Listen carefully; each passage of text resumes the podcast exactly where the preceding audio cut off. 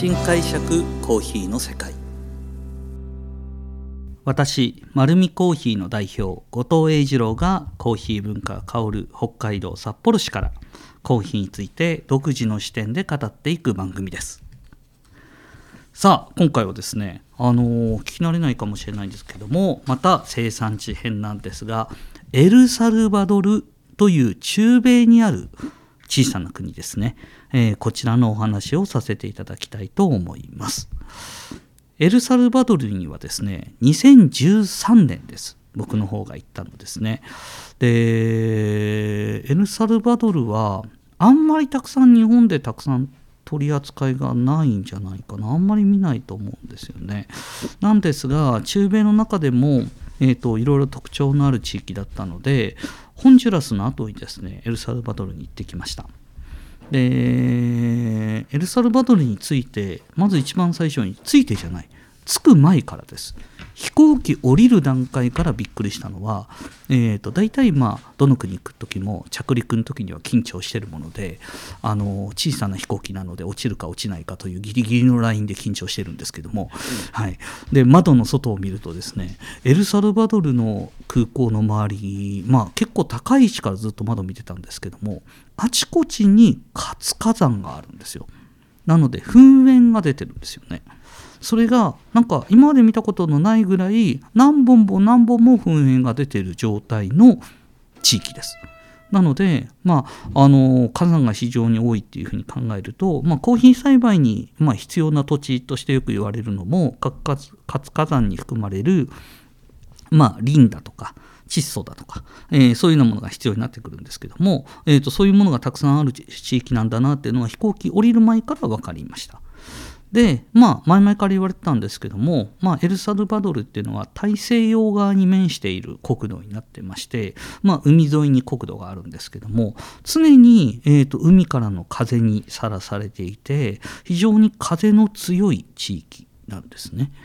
なのでそのためコーヒー農園だけではなくて農作物を作るエリア全般に暴風林が設置されています。でまあ私は北海道なのでまあ、北海道でいうと帯広がですねそんなような地域ですね帯広はまあ広いところが、えー、風が強いために暴風林があるんですけどもで景色が面白くてですねコーヒー農園なのでやっぱり丘の山の上になるんですねで山の上なのでそこをですね網の目状に暴風林があるのでなんかですね山がネットかぶったように見えるんですよ綺麗に線が山に入ってて網の目状に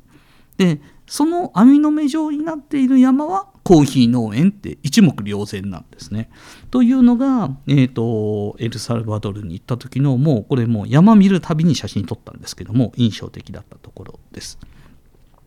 でまあ中米の中でもですね豊かさランキングでいうと中米で豊かなのはやっぱりコスタリカでその次がガテマラでその後にエルサルバドルでニカラグアホンジュラスの順番になっていきます。でエルサルバドルはまあ中堅ぐらいの経済力はあるのですごく貧しいなというような町並みではなくてそれなりに発展している地域もあるというのがイメージとしてあります。で一番最初にですね農園また回らせていただきました。えー、この時ぐらいでしょうか。少しあのサビ病も、えー、中米でですね2010年前後ぐらいは、えーと、思いを振るっていたんですけどもエルサルバドルもやっぱりその、えーと、影響は非常に受けていて生産者はですね、あのー、体制の強い、まあ、品質的には劣るけどサビ病になりづらい品種を選ぶのかそれともえーと、サビ病にかかるリスクよりも品質を求めるのかっていうのを葛藤しながらやってる最中でした。でまあ、えー、ちょっとだけ説明するとですねもともとはブルボン種という品種と大粒までのパーカスという品種を伝統的に育てていました。でその他にもですねうちも時々取り扱ってるんですけどオレンジブルボンなんていうブルボン種の中でも真っ赤に完熟するんじゃなくてオレンジ色に完熟する、えーと、品種を育ててたりだとか、えー、そういうのをしてるんですがそもそもブルボン種はですね根っこの根の張りが弱くてサビ病への耐性も弱いために近年はですねそのパーカス種とまあ、大粒豆なんですがブルボン種の掛け合わせたハイブリッド種が開発されてそれが比較的多く栽培されているような傾向を見てきました。そしてエルサルバドルを語る上で、えーと、欠かせないのがですね伝統的な、えー、栽培方法でポーラ・クワトロというのがあります。これ僕もエルサルバドル行って初めて見たんですけども、えー、どういう方法かというとコーヒーの木もちろん木なのでまっすぐ上に立ちますね。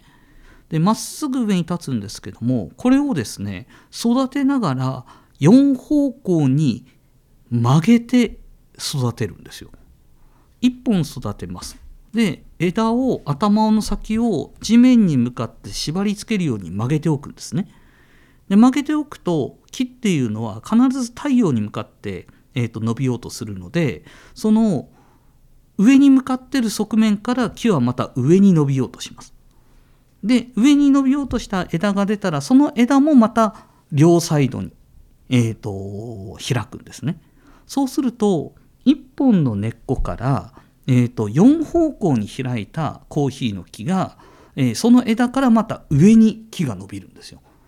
で結果的に、まあ、1本の苗木から、えーと、たくさんのコーヒーの木を収穫できるような木が育つというのがこれ実は本当に伝統的なので1990年代もう30年以上前からやられてたんですよ。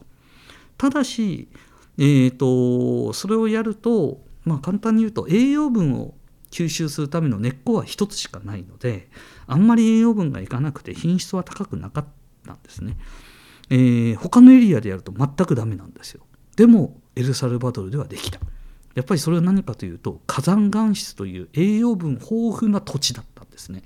だから結果的に収穫量は高かったんですよ。なので、えー、と1990年代はですねエルサルバドルは1面積あたりのコーヒーの収穫量は世界一だったんです。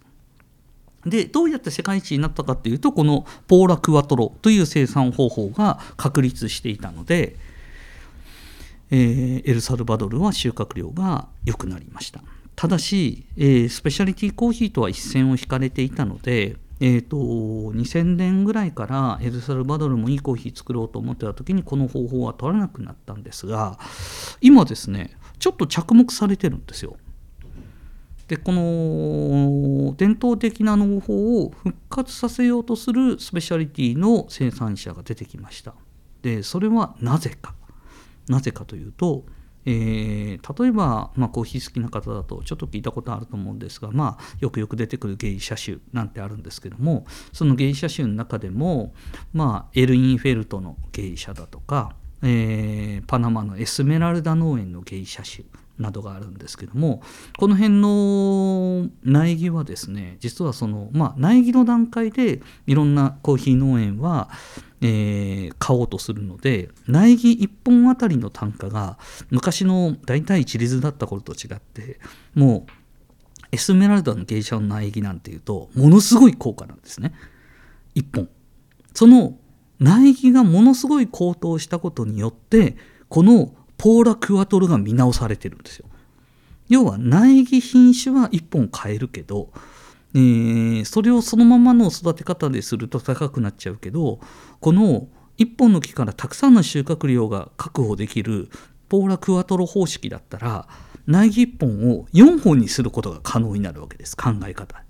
そうすると原料の苗木の仕入れが安く抑えられるっていうことで今こういうやり方を検証しようというような生産者が少し出てきているというふうに聞いております。でまあ実際エルサルバドルに行って新しい農園を見たんですけどもどうしてもまあ